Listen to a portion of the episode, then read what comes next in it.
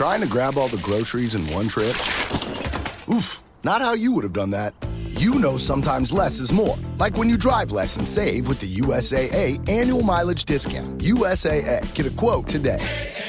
Olá, amigas! Olá, amigos! Está no ar mais uma edição do podcast do blog Legislativo, com apoio da Fundação Conrad Adenauer e do Movimento Voto Consciente. Eu, cientista político Humberto Dantas, na companhia magnífica, genial, simpática, sorridente, sextou é nós, papai, dos cientistas políticos Vitor Oliveira e hoje Bruno Silva. Trazemos até vocês o maravilhoso mundo dos parlamentos, começando pelas visitas. Brunão, você é diretor do Movimento Voto Consciente e nunca tinha dado as caras nesse podcast. Tá bem, meu filho? Tá tudo jóia?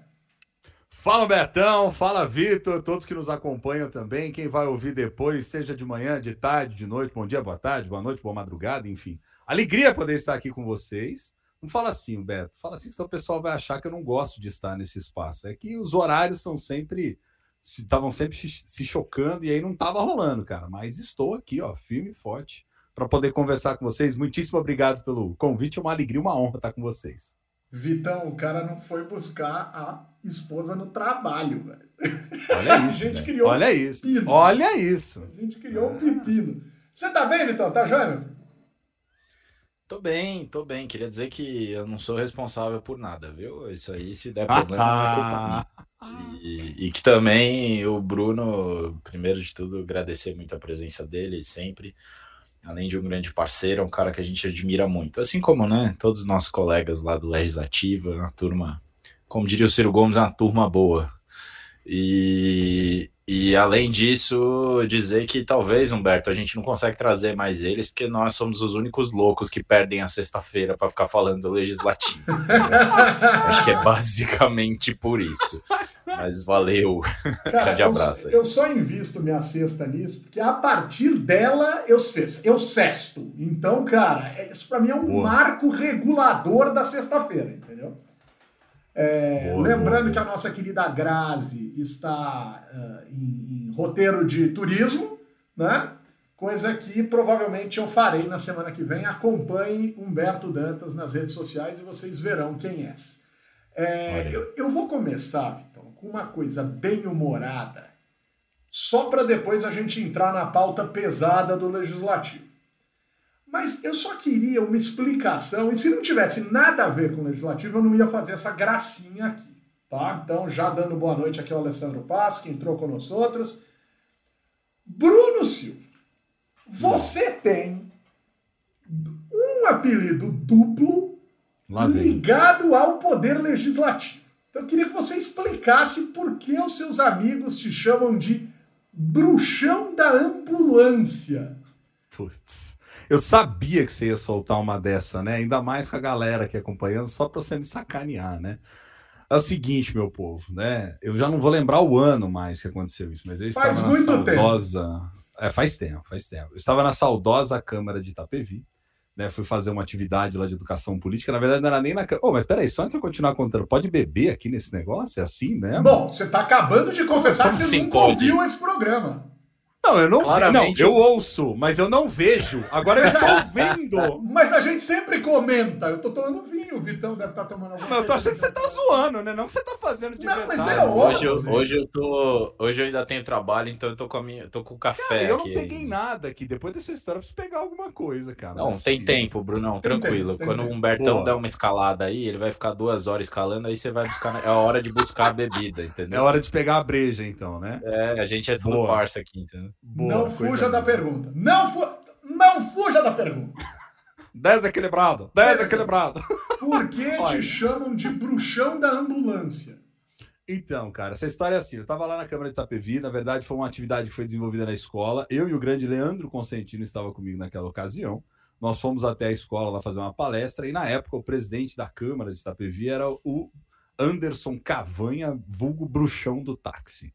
E ele chega lá na escola, né, faz uma fala protocolar, né, falando da importância da escola e tal. E lá para as tantas eu entro, aquela galera, e aí um espaço adaptado no pátio, uma galera correndo, o negócio tava assim, tava meio caótico, né, inicialmente. E aí eu olho para ele assim e falo, cara, tanta coisa para poder falar, bato nas costas dele para começar o rolê, né? E aí eu falo, é nós que voa, bruxão. Ele gostou, gostou Sim, do negócio, virou depois, acho que slogan lá tal. Foi que foi. E o ambulância? E o ambulância é o senhor, que é um desequilibrado, né? Diga-se de passagem, né? O ambulância é que havia um outro amigo nosso, esse da cidade, da saudosa Itápolis aqui do interior, Marcelo, né? Marcelo, que havia vencido pela primeira vez a eleição para o legislativo. E um belo dia eu estava comentando com vocês sobre algumas das coisas engraçadas barra tremendamente idiotas que acontecem na política como um todo, né? Eis que Marcelo pega, consegue uma verba lá para o município e dentre essa verba eles conseguiram adquirir uma ambulância. Não me recordo o ano que foi isso, foi 2017, enfim. E ele é, foi por aí. E aí ele consegue a ambulância, né, Vitão? E aí olha só o que ele faz. Não contente, ele vai até o distrito do lado de Tapinas dirigindo a ambulância e bate a ambulância que havia acabado de chegar na cidade. É Como muito... era amigo dele, Humberto sacaneou, né? Óbvio, né? É muita convicção para pouca responsabilidade no lombo de um parlamentar, né, bicho? É muito bom. O, o... E aí eu juntei os apelidos. Bruxão da É lógico. Né? É claro. e aí a última, a última vez que você esteve na Espanha, você me traz uma, um adesivo de uma bruxa na vassoura. Dizendo, ah, vai, voa, meu filho. Boa, boa, boa. Bom, desejar boa noite aqui ao Paulo Henrique Alves da Silva, ao nosso querido Alessandro Passos, ao sempre presente genial Fernando Porto Lima, e hoje nós temos o Genil Júnior, desejando boa noite aqui para nós, conosco outros, e isso é motivo de muita felicidade. Bom, agora vamos tocar essa pauta, porque hoje tá, o negócio tá tenso, o bagulho tá nervoso. Vitor, CPI do MEC. E o governo tremeu, porque sabia que podia dar ruim, a galera juntou as assinaturas necessárias, apresentaram o pedido, protocolaram o pedido e Pachecon, Pachecon, Pacheco camisa 12, fez o seguinte: se reuniu com líderes partidários e disse: deliberamos aqui e a CPI só depois das eleições.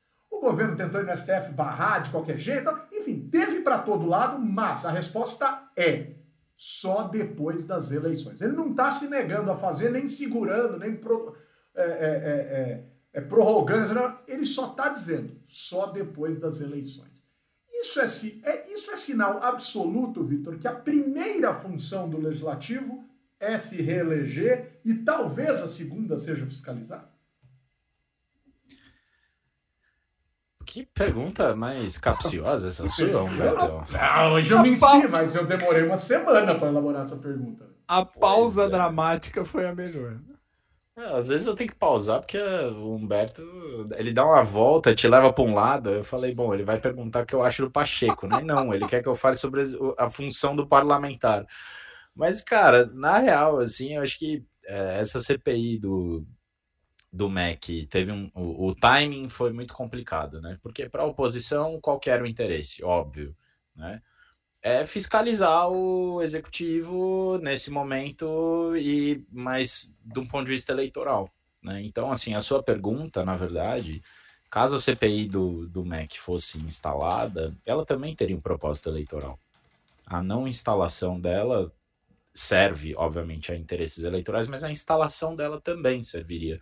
Porque, no fim das contas, no governo representativo, essa é uma convicção que eu tenho, é, a gente está olhando para. A gente sempre está olhando para uma face diferente um mesmo objeto, seja gastar dinheiro com política pública, com patronagem, com clientelismo, enfim, são faces diferentes de um mesmo problema. Uh, e isso tem a ver também com ganhar voto, isso tem a ver com né, gastar recurso de governo, ganhar voto e uh, preferência por política pública. São três, três lados aí de uma mesma moeda, né? Isso se expressa de várias maneiras. Essa questão do CPI do MEC acho que é um pouco isso. O que acontece no fim das contas é que ficou muito bom para o Centrão, no fim das contas, porque essa CPI do MEC pode ser a desculpa perfeita para fazer um ajuste e já começar o próximo governo logo depois das eleições.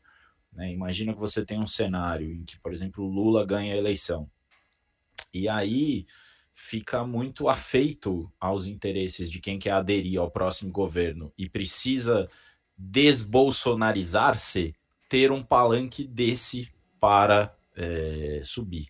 Né? Então, acho que no fim das contas, a CPI do MEC não vai servir aos interesses da oposição, mas mesmo para o governo ela é um problema, porque ela pode criar, é, pode criar aí uma, é uma arapuca, é uma arapuca. Armei uma arapuca no meio da estrada pra pegar mulher bonita e também mulher casada. Vitão, se, olha, não, claro que não é o seu caso. Então, você... eu já imaginei que você fosse várias coisas, mas talarico Rapaz. eu nunca imaginei, não. Olha, eu vejo mas essa música. Fazem. Essa música é bem mais antiga do que isso. É, isso é a regravação da regravação da regravação da regravação. Mas olha, Vitão, eu vou dizer uma coisa pra você, cara. Você reclamou aí da complexidade da pergunta. Se toda pergunta complexa gerasse uma resposta brilhante dessa, a gente estava bem feito no universo, cara. Estava bonito na fotografia. É... Obrigado, professor. Olha, é, Bruno, não sei se você quer adicionar alguma coisa, eu já vou, eu vou seguir no Pacheco, mas eu, por mim eu já mudo de página. Não, eu quero adicionar só um, fazer um adendo aí, na verdade, né? Eu sempre gosto de trazer referências que acontecem nos parlamentos municipais, até por predileção aqui de pesquisa sempre, né? Araraquara passou um negócio que foi interessante, cara, né? E aí, quando surgiu esse lance da CPI do, do MEC, me fez lembrar da SEI, né? Da Comissão Especial de Investigação daqui. Uh, a galera havia instalado, havia solicitado a instalação de uma SEI que era a SEI da pandemia, né, a SEI da Covid. Como muitos legislativos municipais fizeram no Brasil afora, isso teve até custo para muitos políticos, secretário de saúde caiu adoidado, prefeito depois perdeu a eleição, enfim, foi um baita de um caos. E aqui a base do governo fez que fez que fez, que fez um arranjo muito parecido com esse que está rolando no MEC. Só que com o seguinte adendo, a gente faz a SEI, a gente não está negando, tanto que a base de governo correu e quando sabia que a oposição ia protocolar, foi lá e ela protocolou a SEI. Só que ela falou assim: só que o prazo é depois que toda a população tiver imunizada com duas doses da vacina no braço. Passou o prazo. Passou o prazo. A, a, maior parte, de acordo com os dados da população, estava vacinada com as duas doses. A SEI fez uma semana de trabalho, engavetou tudo, falou: ó, tá tudo certo, que agora passou, enfim, o tempo e tal. Time, né, meu povo? Time, né? O ativo político mais inteligente do legislativo é sempre tempo. Time. Jogar com ele é sempre fundamental. Sensacional. Vitor, o, o, Brunão, como é que chama a comissão? O, o, a siglazinha? Aqui é SEI, né? SEI. É Comissão Especial de Investigação, mas é a mesmíssima coisa que uma CPI. Vitão, como diria Lionel Rich? Say you, say me. ah, Jesus com Zen. O homem tá, o homem tá, o homem tá hoje, Ele tá excitadinho. Hoje ele tá, hoje ele tá empolgado. Inspirou ele. É porque a gente tá no clube do Bolinha aqui, né? Aí ele tá sentindo mais à vontade, entendeu? Acho Eu que a Grazi exerce uma. É aquela coisa, Censura, né? Do, é. Opa. Equilíbrio é, de gênero. É, é, é, deterrence, né? O deterrence, né? Tipo, ela impede que o Humberto tome determinadas atitudes pelo simples medo de levar uma paulada na sequência. Enfim. Ô, Vitão, mas você sabe que eu quero só externar rapidamente algo aqui, né? No nosso grupo lá, a gente tem um dos grupos do pessoal que sempre deu aula pra gente lá, né? Jesus, um cuidado, esse grupo é coordena. Calma, não, fica tranquilo, fica tranquilo. a gente tem um grupo lá da galera que sempre fazia os cursos de educação política na periferia, é, a parceria da Fundação Conde, inclusive, voto consciente e tal. E, já dei aula, já dei aula. Já, já tá. Né? Todos os bons passaram por lá, né, galera? Só aprendi com um gigante lá. E aí o que aconteceu, cara? Toda vez que eu canto nesse grupo, o Humberto me exclui, velho. Você tem noção disso? Olha lá, de livre espontânea metade. Assim, ele fala, exclui você assim gratuitamente. Ele exclui do grupo, cara. Aí eu não posso hum, cantar. Tá vendo? Tá me dando umas ideias isso aí, Brunão. ele, ele tem. Ele tem uma banda composta por uma bateria eletrônica que quem toca é o chaveirinho do tio Chico da família Adams. Aí ele tem o Brian Adams, que é o sogro dele, no vocal, e ele, sei lá, fazendo o quê? Achando que faz alguma coisa. Resumo da ópera: Bruno cantando é péssimo! E ele sempre é excluído do grupo. Bom, seguindo aqui. Ô, Vitão, essa sua da o Bruno tocou na questão do tempo, que eu acho que é efetivamente essencial e estratégico e fundamental, e acho que é uma baita variável para olhar legislativo e sempre a política. E essa sua da desintoxicação do Bolsonaro, se o cara. Cara, essa, essa é. Página 83 do Príncipe, hein, bicho? É, né, é, é, é, é chique demais essa reflexão. Agora, mantendo-se no Pacheco, o senador Marcos Doval, Podemos, Podemos, o ícone do combate à corrupção no país, que chegou a filiar Sérgio Moro, que lançou Álvaro Dias dizendo que Moro era rei, em 2018 a presidente, etc. Marcos Duval veio a público, deu uma entrevista para o Estadão e disse: Eu recebi 50 milhões do orçamento secreto por ter votado no Pacheco. Perceba a diferença, tem uma sintonia delicada aqui, não é para votar. Portanto, ele se defende dizendo: Eu não vendi meu voto, mas eu fui agraciado por uma lógica de né, gratidão, ele usa a palavra gratidão, na verdade o repórter usa, ele gosta e diz que vai começar a usar, ele se diz agraciado pelo gesto por uma, por uma articulação entre Davi Alcolumbre e Rodrigo Pacheco, que teria distribuído essa grana. Hoje, isso ele falou ontem, hoje, Simone Tebet, obviamente querendo se promover como candidata a presidente da República, fala: Ah, eu perdi para isso a eleição, porque ela foi adversária de Rodrigo Pacheco. É o mensalão 2.0. Ou seja, ela está querendo criar um fato para se notabilizar na imprensa. Vitão, e aí? Tá mais para mensalão 2.0 ou mais para mimos entre parlamentares? Lembrando que este mesmo orçamento secreto botou a CPI para frente, esse mesmo orçamento secreto vai aprovar a PEC das bondades. Em junho foram aprovados 5 bilhões, liberados 5 bilhões para o orçamento secreto. 10 vezes mais dinheiro que em maio, porque agora é a hora para quem quer disputar a eleição. E aí, hein, Vitão? Fundo eleitoral é o cacete. Meu nome é emenda parlamentar, porra. Tipo Zé Pequeno e Dadinho. Entendi, entendi a referência. Eu tinha, tinha pegado peguei, peguei, peguei, é, peguei. É, é, cara, a gente parece que a gente evoluiu muito em termos institucionais nos últimos anos, obviamente, né? Todo mundo, todo mundo sabe disso, a gente fala muito. É, mas acho que uh, essa questão do orçamento, né? E eu sempre fui um defensor do parlamento ter um, um papel também na destinação de recursos do orçamento, eu acho que é importante. Mas ter um papel não significa controlar o orçamento todo, né? Então, a gente é, a gente está num, numa situação assim de é, descontrole mesmo de política do orçamento e por tabela de políticas públicas e essencialmente também de política fiscal, né? que, que é muito grave e, e assim, para consertar isso, a gente tem falado isso bastante, né? Mas para consertar isso vai ser um esforço político, para mim, parecido com o que foi é, nos anos 90 para sanear o sistema financeiro brasileiro, dos bancos e tudo mais. Né? É, precisava o Fernando Henrique Cardoso ligar direto para o Covas por causa do Banespa, para ligar para sei lá, para o Jaime Lerner por causa do, do, do, banco lá no, no Paraná do Banepar, no, do Banerj era o Brizola, enfim, precisava ter um acordo de cúpula da elite política para resgatar um problema que era que era fiscal, que era muito grave, mas que tinha a ver com, com, com o dia a dia da, da política e como os atores políticos se comunicavam, os incentivos que estavam postos eram muito ruins. E isso, é, é, o que está acontecendo nesse momento é grave. O Marcos Duval apenas expôs a pontinha de um iceberg ou talvez o comecinho da bola de neve.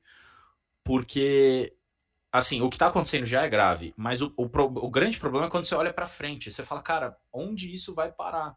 Porque daqui a pouco tem mais emenda parlamentar, de, de, tem mais emenda do relator no orçamento, tem mais orçamento secreto do que orçamento.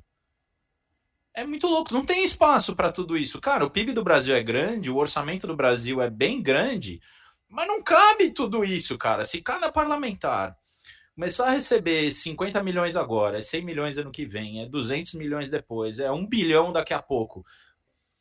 Cara, isso, isso não para. E, e, você cada vez mais fica mais. Porque cada vez mais se aumenta o custo de oportunidade de cada parlamentar abrir mão desse quinhão, porque a competição política fica toda baseada é, em política de distribuição de recursos, em, em pork barrel, né? Só para lembrar a frase aqui. Fica, fica uma política redistributiva que, que impede outras formas de fazer política. Eu não acho que política redistributiva é um mal em si. Eu acho que ela pode ser importante, ela tem um papel, ela faz parte do que é fazer política, especialmente num país de dimensões e arranjo federativo como o nosso. Não obstante, assim, é, seja lá que se foi por ter votado no Pacheco, o motivo, honestamente, é o menor dos problemas aqui. Porque se não fosse esse, assim, a, a é, barganha para votar no presidente da, da, da, da, da Câmara, do Senado, que for, para eleger, isso aí é normal, tá? Assim, é, a questão é que o controle que esses caras têm do orçamento agora faz com que isso seja objeto de barganha. Isso é o maior problema para mim. Você tem que excluir o orçamento dessa barganha política. Não tem problema negociar para mim acordo para apoiar a votação de, pô, os partidos fazem isso, pô, eu vou ter lugar na mesa, então eu apoio o candidato tal. Isso aconteceu, sabe, assim. Agora, isso é, isso é feito muito mais às claras e com muito menos consequências ruins do que isso que está acontecendo com o orçamento. Né? Pô, eu não, eu não votei no Marcos Duval, sabe? Assim, eu acho que é complicado ele, ele controlar 50 milhões do orçamento público. Então, e só para finalizar, assim, eu, eu acho que, que a gente devia estar preocupado desde já em como resolver isso. Assim. Obviamente, a prioridade número um é ganhar a eleição, né? Mas o Marcos Duval é o relator atual do orçamento. Ele é o relator da LDO agora, então na comissão mista do orçamento. Então ele falar isso é uma coisa muito grave, cara. E agora, por que será que ele resolveu abrir a boca? Esse para mim é o maior ele não precisava ter se exposto desse jeito. Ele não precisava. Ele disse que achava muito dinheiro, que não tinha nem onde colocar, que aí viu que. Mas aí lembrou, putz, a saúde, né? E aí resolveu botar na saúde. Cara, é, é, é uma entrevista que o cara certamente vai pendurar um pôster no gabinete dele para dizer que saiu numa página inteira do Estadão e o cara não tem a dimensão da quantidade de bobagem que ele falou. Porque quem falou ali foi o ego. Foi o ego para variar. Para variar, parlamentar se orgulha de aparecer no que existe de pior ou com parte do que existe de pior. Por uma razão muito simples. Senhores parlamentares, 594, não vou nem falar do resto. Vou só olhar para o Congresso Nacional. Parte expressiva dos senhores não tem o menor, o menor preparo intelectual, técnico, para representar algo que seja uma lógica de parlamento. Ninguém está tirando a legitimidade, que vocês foram escolhidos nas urnas, etc, etc, etc. Mas, com todo respeito, né? O agente recrutador de recursos humanos para a política brasileira não se esmera e não pode ser considerado um gênio. Eu não preciso de voto, eu falo à vontade. O eleitor brasileiro é frágil, principalmente no que diz respeito às suas escolhas parlamentares. E os senhores são vítimas e algozes, ou são mais do mesmo, e coisas dessa natureza. Aí vem a minha questão, com base nisso que o Vitor colocou, Bruno, que é a uhum. seguinte, cara. Sensação que eu tenho é que é tão individual, tão individual, tão individual, e aí eu acho que, cara, eu concordo com o Vitor que precisa ter coisa para né, o cara é, botar uma graninha ali, levar para lá tal, mas eu começo a me perguntar se isso tem que ser individual.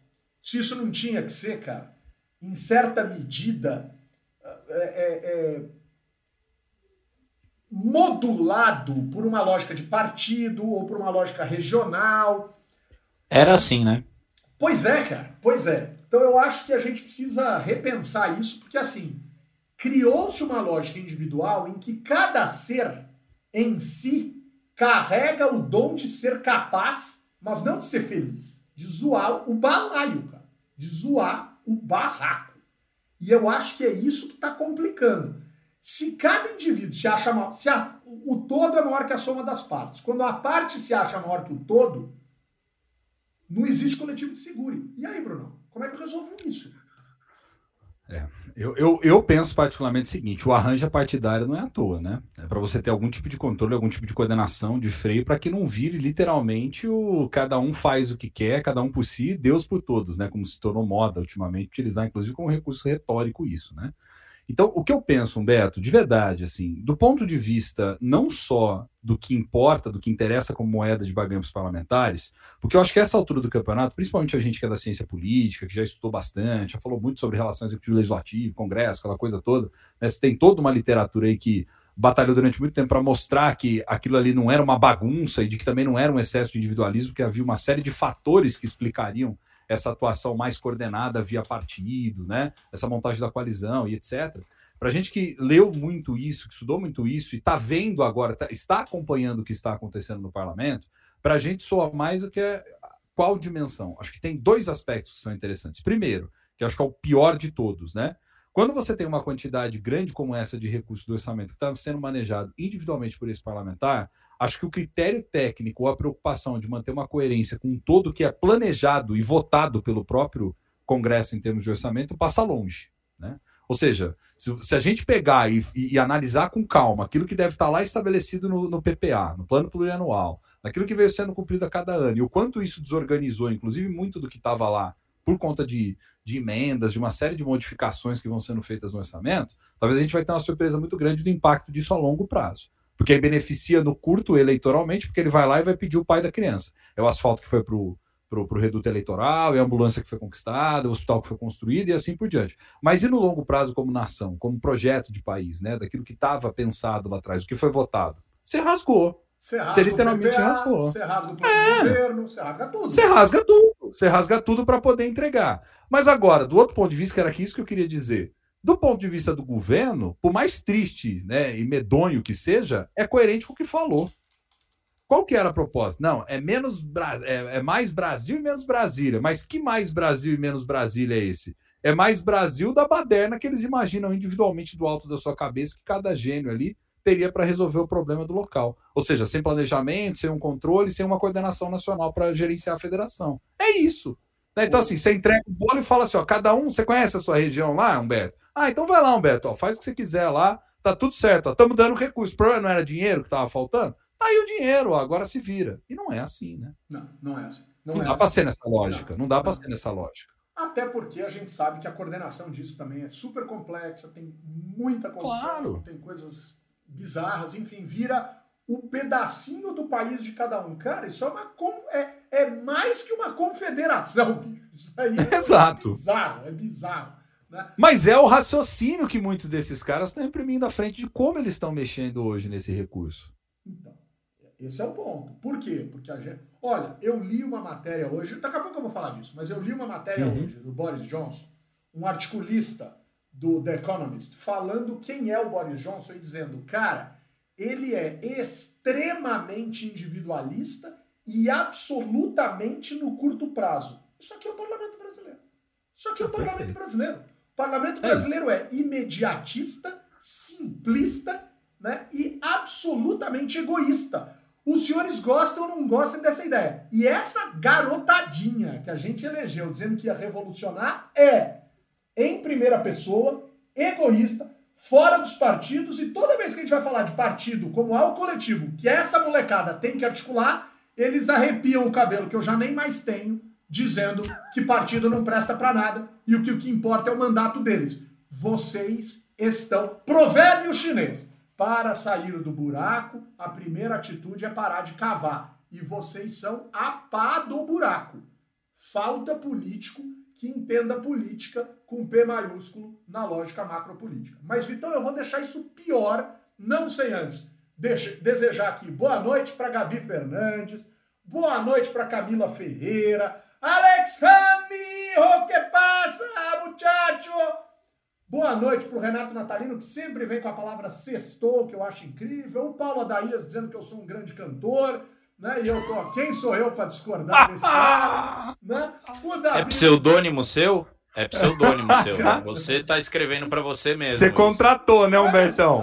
Paga 10, ah. oi, paga 10, oi, pelo amor de Deus. E o Davi Lacerda dizendo Ô, Paulo, não faz isso, Paulo. Louco a gente não pode incentivar, tem que buscar tratamento. Miguel entendeu? Duarte, sua franja intrépida aqui com nós outros, e o Davi Lacerda dizendo que eu sou um cara brilhante a partir da minha careca.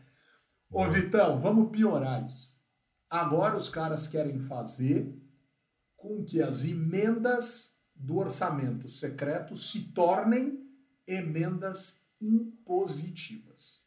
Essa é a batalha na lógica orçamentária do Congresso. E é uma batalha vencida, porque não tem ninguém ali dentro capaz de impedir isso. Por sinal, eu estou esperando a galera descoladinha fazer frente a isso, gritar, apresentar, ir no STF. E o STF já tinha dito que não podia ter esse tipo de emenda. E a Rosa Weber se calou, nunca mais falou nada, saiu com a desculpinha de que era para saúde, então estava valendo. E essas emendas vão se tornar impositivas. Cara, Vitão, é o que você está falando. E vai piorar. Não, é, eu acho que toda vez que você é, sucumbe à lógica individual num sistema competitivo, em que a competição é individual, a competição não é coletiva, os incentivos são para que né, os comportamentos sejam individualistas, egoístas que, e de curto prazo. É, é isso. Né? Os incentivos estão postos para isso. Não dá para esperar que os parlamentares vão é, sabe, você tem uma máquina de fazer salsicha, não dá para você esperar que vai sair caviar dali, entendeu? Não, não tem como, sabe? Então, assim, eu acho que a gente precisa é, pensar um pouco nos incentivos que estão postos aí. Eu acho que essa questão do orçamento é fundamental, a questão da competição política no Brasil, né? Eu, é, enfim, é, os incentivos ainda são muito individualistas e é, algumas questões exacerbam isso no parlamento a gente tinha algumas maneiras, alguns filtros que impediam isso de acontecer, mas essa questão do, do orçamento está destruindo isso. Então você tem agora uma, uma articulação quase que, não vou dizer a revelia dos partidos ou de outras, outros arranjos é, coletivos, né? É, ninguém nem engraçado, né? Ninguém nem fala mais de, de bancada temática, né? Ninguém nem lembra mais que isso existe. Então, mas, mas, Além de tudo, destrói as bancadas temáticas do orçamento. Então, mas olha que incrível, cara. O Bolsonaro promete que vai governar pelas bancadas temáticas. De repente, alguém lá dentro, e isso ainda vai vir à tona, quem foi o engenheiro do orçamento secreto no que diz respeito a, de dentro do Palácio do Planalto ou de dentro do parlamento, conseguir ah, foi fazer Braga Neto. Braga Neto. Braga, Braga Neto. É, foi Braga Neto. Isso aí é Assim, não vou, não vou dar 100% de certeza, mas tenho fontes seguras, assim, de que a ideia foi dele. Vamos partir da hipótese que foi o Braga Neto. Olha, que, bo que bom que os militares são o ícone da honestidade e da transparência nesse país. É isso que me deixa absolutamente tranquilo, me bota para dormir em paz, que eles efetivamente precisam e devem fiscalizar a eleição, fiscalizar o processo eleitoral. Entrega a eleição na mão de um general desse, né? Fala, Bruno. Humberto, eu queria só fazer um adendo quando você comentou da coisa das bancadas temáticas. E eu lembro que teve muito simpatizante do governo, próximo ali do presidente, na época, quando foi votar a primeira grande reforma estrutural, que foi a da Previdência no início do governo, dizendo não, porque com a bancada a gente tem tantos votos, a galera da bala, do boi, vai todo, tudo com a gente. Aí na, começa o processo de discussão e aquilo que era planejado para fazer num curto prazo começa a enroscar de tal forma que aí a galera parece que redescobre como é que funciona o Congresso, né? Que aí fala, putz, e agora, né? Nossa, precisa de partido, não tem voto. Colocamos um cara à frente da comissão da CCJ que ele não consegue controlar ali o processo. Perdemos já ali, já na primeira negociação, um monte de anéis, né? quase já foi o dedo junto. Então, quer dizer, a galera parece que começou a brincar de governo, né? Até que teve que surgir, como vocês disseram aí, seguindo essa linha de hipótese, alguém que era mais matreiro, né? Que conhecia um pouco mais como é que toca a banda lá. Imagina, ele, é honesto, ele é honestíssimo. Né? Não fica inventando solução para girar a roda, a gente já sabe como é que ela gira, né? Pelo amor de Deus. E esse cara vai ser posto na chapa do Bolsonaro como vice, justamente para impedir o impeachment. Agora, olha só o raciocínio do Bolsonaro. Se eu botar um militar como meu vice, Ninguém me derruba no Congresso por medo que o general assuma. É, é essa a, a, a, narrativa que foi construída, seja ela verdadeira ou não. Agora, esse general, ele está trocando um pelo outro. Ele está tirando o Mourão né, e vai botar o Braga Neto. Esse general que ele está botando é o cara que dobrou, aparentemente, maiorias absolutas dentro do Congresso. Abre o olho, Bolsonaro. Se esse cara consegue arranjar o orçamento desse jeito para você governar, o dia que ele quiser, ele te derruba num sopro. Impeachment, impeachment.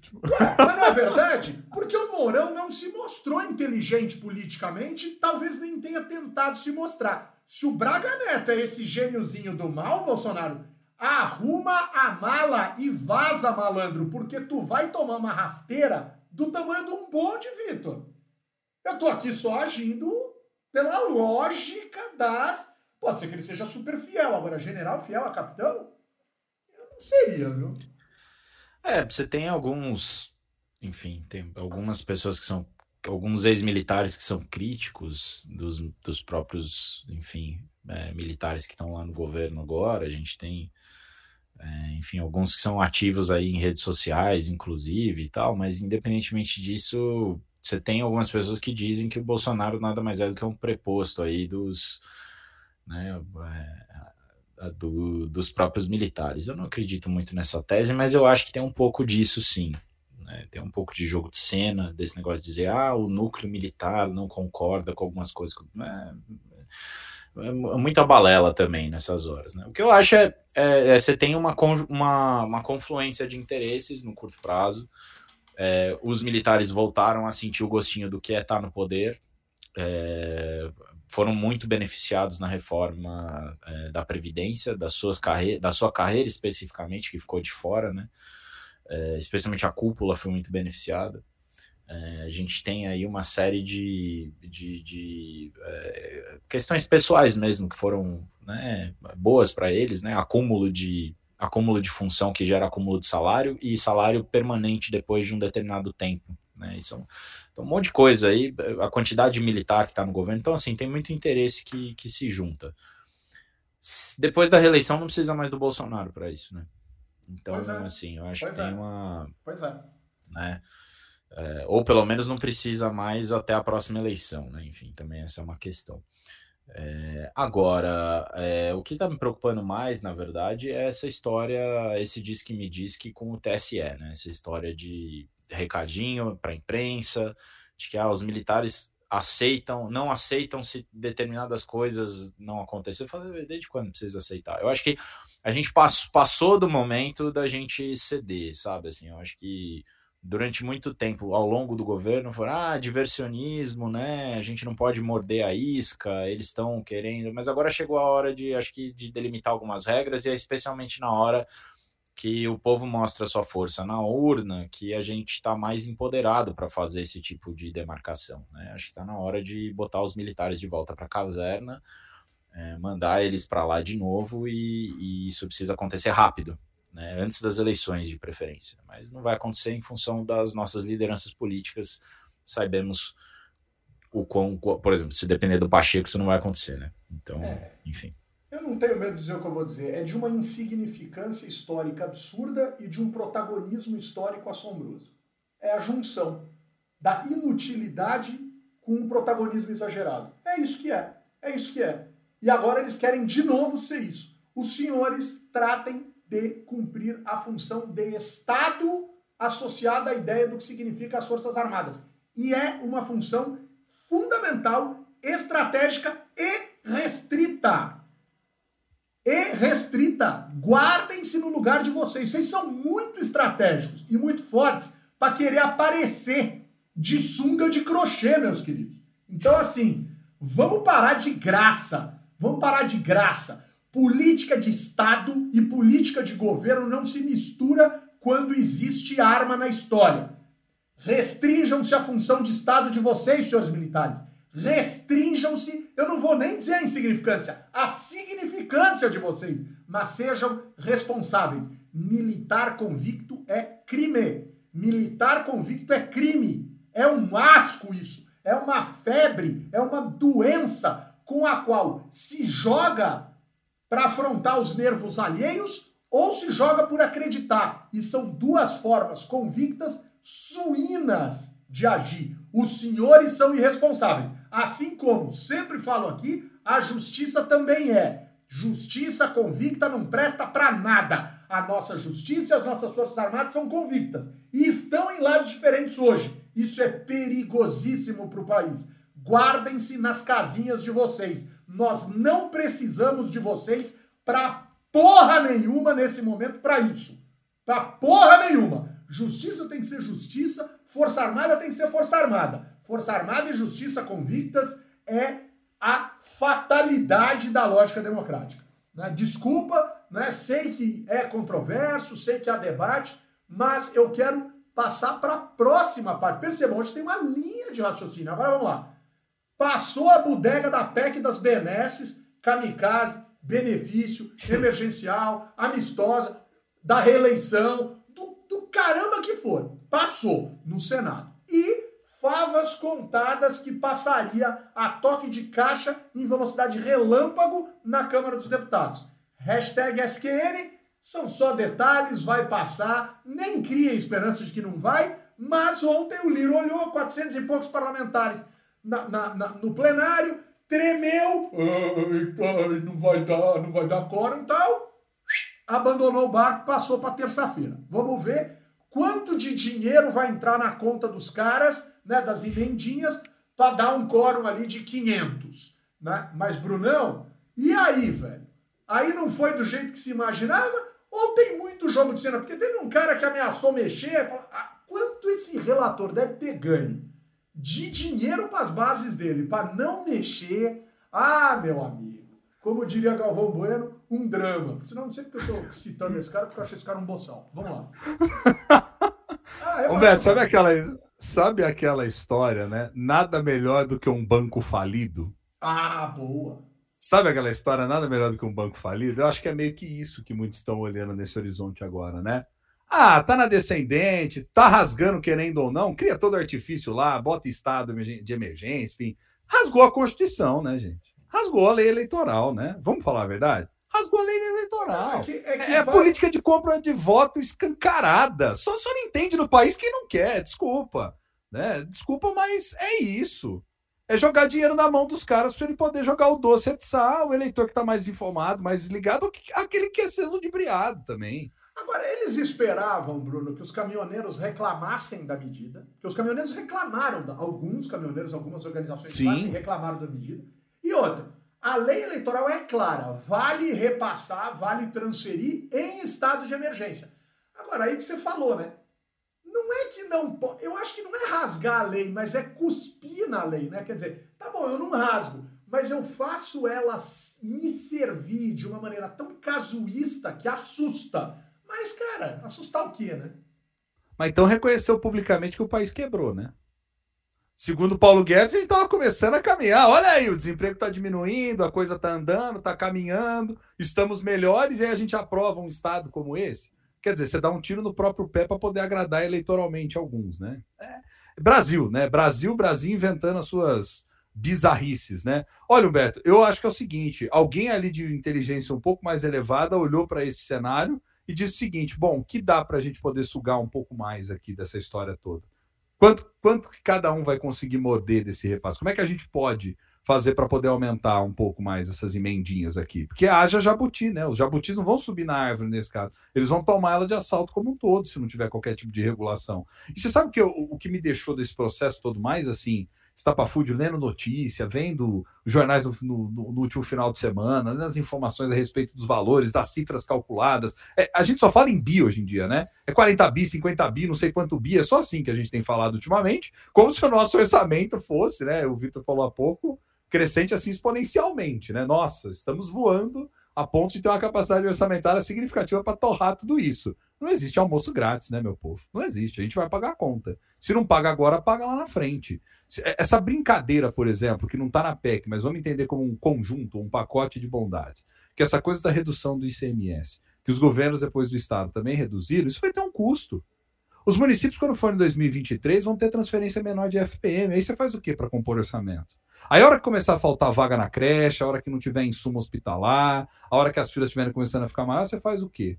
Ué, mas não era menos Brasil e mais Brasil? Eu achei que era é, mais então. recurso para os municípios. Ah, mas é via é. deputado. Que não mas é via deputado, né? É, não, não é via, via o que é. Não é via o que é planejado, programado, orçado, votado, né? É na base do arranjo, né?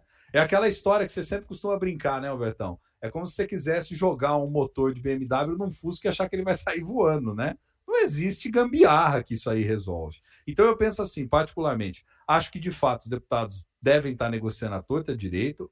Houve a história lá, né, da salinha que o, o Lira havia é, organizado para poder fazer todo o despacho lá com os parlamentares. Acho que essa salinha a galera deve estar pegando senha, né, adoidadamente para ver o que, que dá para incluir um pouco a mais. E eu não tenho, eu não tenho muita expectativa positiva sobre isso. Eu acho que vai passar e o tamanho do rombo orçamentário vai ser ainda maior. E só concluindo o que eu ia comentar antes, o que me deixou mais estapafúrdio assim com tudo isso que a gente leu é que seja a direita, seja a esquerda, seja ao centro, seja da cor que for, da coloração partidária que for dentro do Congresso, todo mundo caminhou junto. Não, porque se a gente votar contrário, nós, por exemplo, da esquerda, a gente vai acabar é, ferindo ali o trabalhador, todo mundo, a gente não pode votar contra isso. Ah, tá, legal, né? E aí joga o, o país na, na lama para poder ganhar a eleição. É, é piada. Estado de emergência por conta de preço de combustível tem que ser craque para aceitar. Mas, claro, ah, é se você piada. me pagar, eu voto. Né? É assim que os deputados pensam. Estão recebendo, estão levando. Agora, Bruno, o, o, o Vitor, mais um capítulo. Aí, para dizerem que são legais, derrubaram essa semana 14 vetos do Bolsonaro. Mantiveram cerca de 13, 10, enfim, derrubaram 14. E desses 14, alguns muito associados a esse discurso mais ideológico, a esse discurso mais de pauta de cultura, de pauta de costumes. Então, e, e, claro que tem coisas super importantes aqui, mas aí derrubaram o veto do daquela senhora que entrou na galeria das heroínas nacionais, que o Bolsonaro disse que não via motivo para ela entrar, uma, uma psiquiatra, uma psicóloga, enfim, preciso me lembrar aqui o nome, a gente já vê isso, já, já alguém sopra para nós aqui na, na nossa querida audiência maravilhosa. Dois, é, o Dia dos Povos Indígenas, que o Bolsonaro disse que era inútil, que é dia do índio e pronto, que ele não via motivo para ser Dia dos Povos Indígenas. Derrubaram o veto, vai ser Dia dos Povos Indígenas, dia 19 de abril. A Lei Aldir Blanc e as, as questões que ele tinha vetado, e a Lei Paulo Gustavo, que ele também tinha vetado, para além da, de um trecho da rodovia BR-153, acho que vai passar a se chamar Rodovia João Goulart. Né? O, o Bolsonaro aproveita e manda pintar de vermelho a rodovia. Vai ficar super legal. Né? Com os postos amarelos, assim, vai ficar incrível. Né? Já que você é tão tonto de achar que isso aqui um dia pode ser comunista, que o João Goulart era comunista, tem que ser muito otário para falar uma bobagem dessa. Mas, Vitão, e aí, cara? Aí é uma coisa meio que o Congresso é, é, faz uma bobagem dessa, mas vira uma cambalhota, sorri e diz que tá tudo bem? Assim, é mais ou menos isso? Ou é porque tinha que cair mesmo isso? Não, cara, honestamente, acho que o Congresso não tá muito preocupado com isso, não, cara. Assim, a gente tem. A gente que tem acompanhado, eu tive no, no andando pelo Congresso essa semana, né? Eu tava em Brasília até quarta-feira. E, cara, senti zero preocupação desse ponto de vista, assim. É, é, e, e, zero pressão também da sociedade civil, assim, no sentido de mudar essa PEC. Eu acho que, que assim, a, a, a, situação que a gente tem é de uma terrível, um terrível cansaço também, né? É, quem está mobilizado está muito em função das suas ah, causas particulares. Essa que é uma questão mais geral, não está mobilizando direito nem a, nem a liderança da oposição, está todo mundo voltado já para as eleições. Né? A preocupação da oposição é fazer campanha, é, preocupação do governo, no fim das contas, é, é, é, é fazer o que pode para tentar evitar um vexame aí, né? É, enfim, e tentar acirrar, ficar mais competitivo para as eleições. Então, acho que, é, é, de uma certa forma, eu não acho que o Congresso tem feito isso para dar uma resposta em relação à PEC. Não é isso. É para agradar clientelas específicas, questão da, do segmento da cultura é muito relevante, especialmente para a oposição, no, manter o laço é, é, que, histórico que possui com, com o setor cultural, né? Eu não diria nem oposição, né? Mas os setores democráticos brasileiros têm boas relações com o setor cultural, né? E, e, e obviamente o, o, o, bolsonarismo não, né? Pelo menos não com aquilo que com, com, uma, com a parcela da cultura que é plural, né? Uh, então assim não vi nenhuma, nenhuma movimentação nesse sentido. O que eu enxergo, na verdade, é isso: é, tá, todo mundo pensando no curto prazo, nas eleições, o Congresso não está preocupado com isso. Mais uma vez, o Bolsonaro teve vetos derrubados. Acho que essa questão de ter veto derrubado não é circunstancial. é estrutural. O governo Bolsonaro vem perdendo votação de veto sistematicamente. Vitor, né? então... ele tomou mais derrubada de veto do que todos os antecessores do Sarney até hoje somados. Não, antes nem votava veto, né? É, a gente então, precisa lembrar disso. Antes o veto nem entrava em pauta. O veto até a metade do, do primeiro governo Dilma era quase que sagrado. Se o presidente vetava, não, não ia ser derrubado. Acabou não tinha, não tinha essa outra instância do processo legislativo. Isso veio de lá para cá, veio da, basicamente da metade do governo Dilma para cá. Você falar que veio do governo Dilma e falar de lá para cá é inevitável, né? De lá para cá. Pra ah, de lá para cá. cá. Eu tinha esquecido disso. Tinha esquecido desse meme. Humberto, já faz 10 anos desse meme, cara. Faz. Tá velho. Faz, faz, tá velho. Eu não lembrava mais, mas ô, é real. Ô, pessoal, vamos fechar aqui com dois, duas notícias internacionais. Foi assassinado a tiros o ex-primeiro-ministro do Japão durante um comício. Ser assassinado é bizarro. No Japão, ser assassinado a tiro é muito bizarro. Ser assassinado a tiro durante o exercício da democracia é assombroso. É assombroso. E num país desenvolvido, blá blá blá, etc. E Boris Johnson, como a gente já vinha falando aqui, não vou dizer que a gente antecipou, porque eu não vou falar uma idiotice dessa, né? como já se esperava que acontecesse em todas as análises que a gente lê, em alguns instantes Boris Johnson cairia. Essa semana, desde a semana passada, alguns ministros começaram a debandar tal, Boris Johnson ruiu. Né? Então, muito interessante observar o que vai acontecer. E aí eu vou terminar com uma questão aqui bem interessante. Moraes e Barroso foram convidados a irem à Comissão de Fiscalização e Controle na, no Senado para falar do ativismo do Poder Judiciário e simplesmente deram no show. Ouçam bem, foram convidados. Quando você é convidado a alguma coisa, você vai se você quer. Aí vem a fala do senhor Esperidião Amin, que me parece, nesse caso, tão inteligente quanto o volume de cabelo que tem na cabeça. Olha a fala, abre aspas. Aqui, magistrados que só chegaram ao seu posto porque não foram eleitos pelo povo, porque senadores respaldaram sua indicação, e que nesse momento preferem dar entrevistas fora do país para fazer críticas que faltam com a verdade em seu conteúdo mas se recusam a prestar contas ao Senado de indagações respeitosas. Senhor Espiridião isso é a fala de uma criança. O senhor não é moleque. O senhor tem mais tempo de vida política do que eu de vida é muito. O senhor para de ser irresponsável nessas falas. O senhor é muito inteligente politicamente para falar uma idiotice dessa. O senhor é aquele tipo de senador que, quando fala, os pares se calam para ouvir porque o senhor tem inteligência política. O senhor é muito respeitado para falar uma imbecilidade dessa. Senhor Amin, vamos começar a desmontar a sua fala.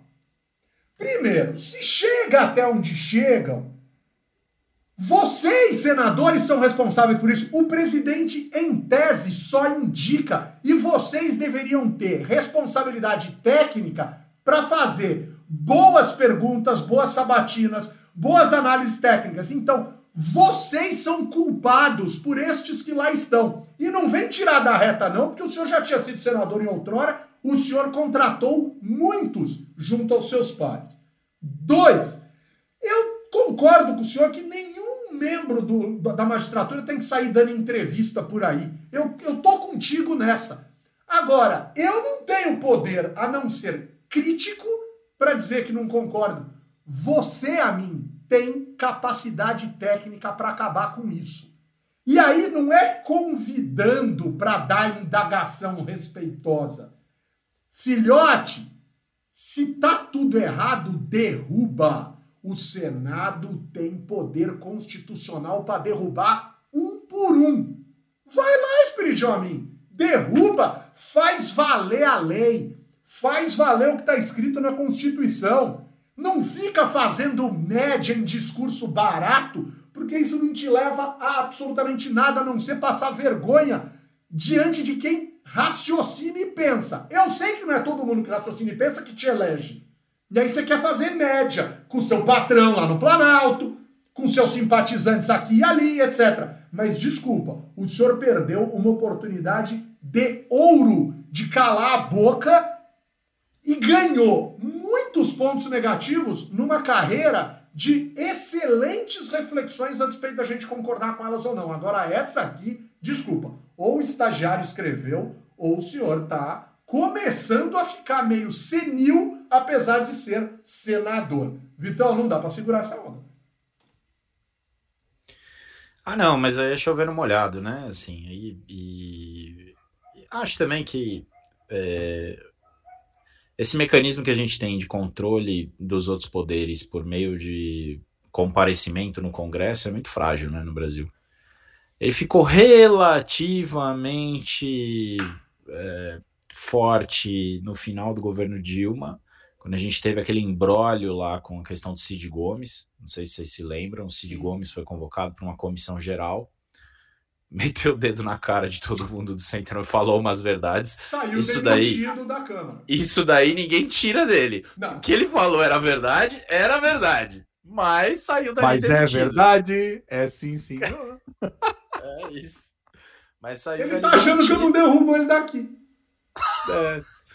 Tipo isso. O Eduardo e... Cunha telefonou pro governo e derrubou. Telefonou pro Aloysio Mercadante, se não me engano, na parte, já saiu de lá demitido. Entrou no carro sem o cargo.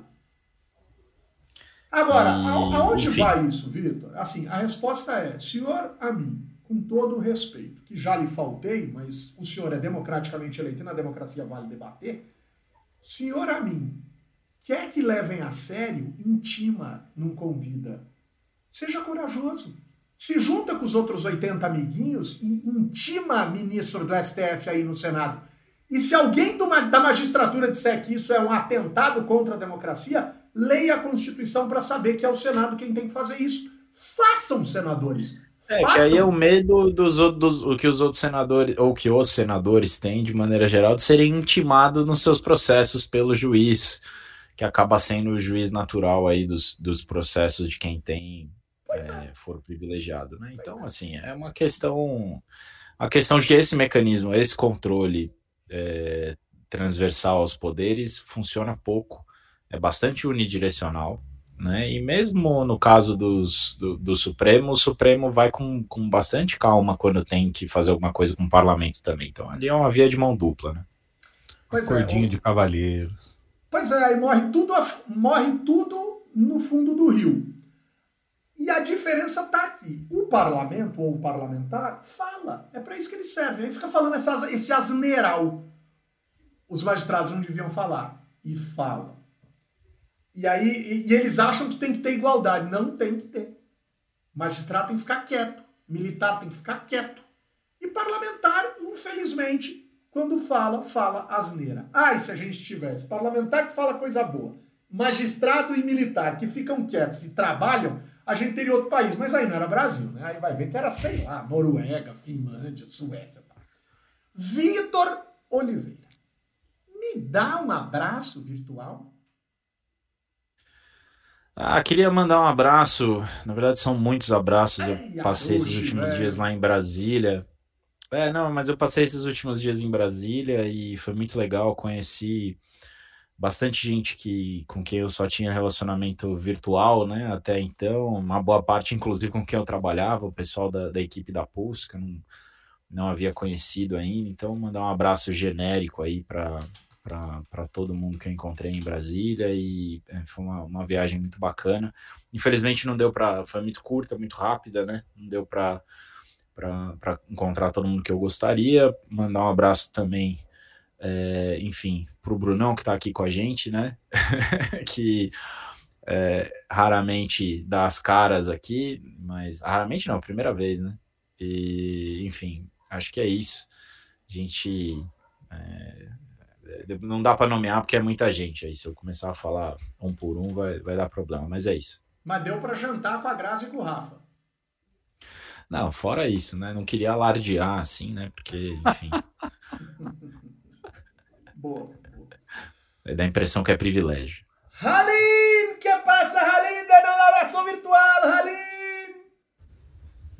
Vou deixar aqui para o Bruno também, pela ilustre oh. presença. É, também vou deixar para minha prima que está fazendo aniversário hoje, a Cristiane Domingues, para Anne Hyde, como sempre, ai. e para o Rafa Gomes, que está acompanhando hoje o podcast aqui do lado. Ele sempre acompanha no YouTube, então eu vou deixar aqui registrado. É isso. Muito bom, muito bom. Ô, Brunão, é, como eu também vou te dar um abraço, e serão três abraços, você tem direito a pedir música no Fantástico. Vai, para não dizer que eu te tolho me dá um abraço virtual e canta uma musiquinha pra gente? Sensacional. Gente, primeiro eu queria agradecer aqui pelo convite. É sempre uma alegria né, muito grande poder conversar com vocês. Eu quero, na verdade, deixar um abraço primeiro para minha noiva, né? Porque hoje eu não fui buscar ela para poder fazer a gravação no trabalho. Obrigado, viu, amor? Amo você, viu? Obrigado pela compreensão, tudo pelo bem da, do legislativo, né? Claro, né? Olha aí, a gente se doando um pouquinho mais, né? Você tá, desculpa, você está falando da sua esposa, da sua noiva ou da sua irmã? Desculpa, só. Ah lá, lá, lá vai. Não, não, tá Humberto, tá bom, né? continua, ele... continua, não quero. Ah lá, ah lá, ah lá. Né? Ele fica me sacaneando a vida inteira. Enfim, e quero aproveitar para deixar um abraço para todo o nosso time do Legislativo, né? Quero aproveitar para deixar um abraço, pessoal animadíssimo, a gente aprende sempre muito lá no grupo também, compartilhando aí impressões sobre diferentes aspectos do parlamento, que inclusive subsidia muito das conversas, dos papos que a gente sempre tem aí envolvendo os parlamentares. E eu queria, na verdade, o Betão, mandar um abraço para nossa democracia, bicho. Porque, olha, tá precisando ser abraçado um pouco mais, né? Porque depois que você falou aí, inclusive, do assassinato hoje lá no Japão, cara, isso é de uma, de, um, de uma preocupação muito grande, né? E vamos lembrar que Infelizmente, no Brasil, embora sejam alguns episódios pequenos aí, esporádicos por hora, né, e desejamos que fique apenas nisso mesmo, mas a gente também tem visto muita bizarrice, né, envolvendo essa dimensão da violência que vale sempre destacar, ela é estrutural na história dessa república nossa, né? Então acho que é importante que a gente fique sempre muito atento em relação a isso. Claro, não queria terminar com esse tom mais pesado, mas acho que às vezes é necessário, né? Canta, canta. Você quer que eu cante uma música para você? Eu vou cantar uma música que você adora, Humberto. Vai, pamonha, vai. Cural. Mas quanto você acha que custa essa que pamonha? custa essa pamonha? Mas quanto você acha que custa esse cural? Vai, pamonha, vai, cural. Ai, tomar na cural, Pelo amor de Deus. Eu ia emendar a segunda estrofe, mas eu não quero irritar o Humberto nesse nível. Bom, eu vou deixar. Rodney D. Rodney D. Rodney D. Rodney D. Vai tomar um copo de cural, velho. É Nise da Silveira, psiquiatra que entrou pro panteão dos heróis e heroínas nacionais, nesse caso uma heroína nacional. É, Nise Yamaguchi, né? É, ah, essa o Bolsonaro aprovaria, mas essa não vai entrar. Essa vai pro inferno. É, quero dar, dar um abraço virtual aqui na galera de graduação, do primeiro período de graduação da Ciência Política da Federal de Pernambuco, alunos do querido professor Leon, né, alunas e alunos que me receberam essa semana para a gente falar um pouco da carreira de cientista político. Quero deixar um abraço muito especial para o nosso querido é, Cícero Egg, né, sócio-diretor da Laticínios Tirolês, e para o diretor-presidente do Instituto Votorantim, Clóvis Carvalho, com quem tive a honra de conversar essa semana a respeito do papel de educador político das empresas como ação de responsabilidade social na plataforma Brasil. Vem coisa incrível por aí. E deixar um abraço muito grande para nossa querida Grazi, que está curtindo o universo do descanso merecido, ela com o nosso querido Rafa. Com o apoio da Fundação Conrad Adenauer do Movimento Voto Consciente, eu, cientista político Humberto Dantas, na companhia magistral de todos aqueles que estiveram conosco, né, e responsável por tudo aquilo que falo, coloco ponto final em mais uma edição do podcast do Beijo, do, do Beijo Legislativo. Beijo, Aline! Beijo, gente. Até breve. Vitão, beijo, meu querido.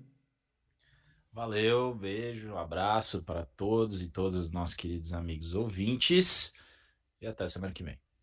Beijo, bruxão! Bruxão! Oi. Ambulância, bruxão! Beijo pro meu pai, beijo pra minha mãe, beijo pro meu tio, beijo pro Vitor, beijo pro Humberto, beijo pro Paulinho, beijo, beijo pra todo mundo aí, meu povo. Grande Abraço Maguila. Pro seu Wilson, avô do. É... Beijo.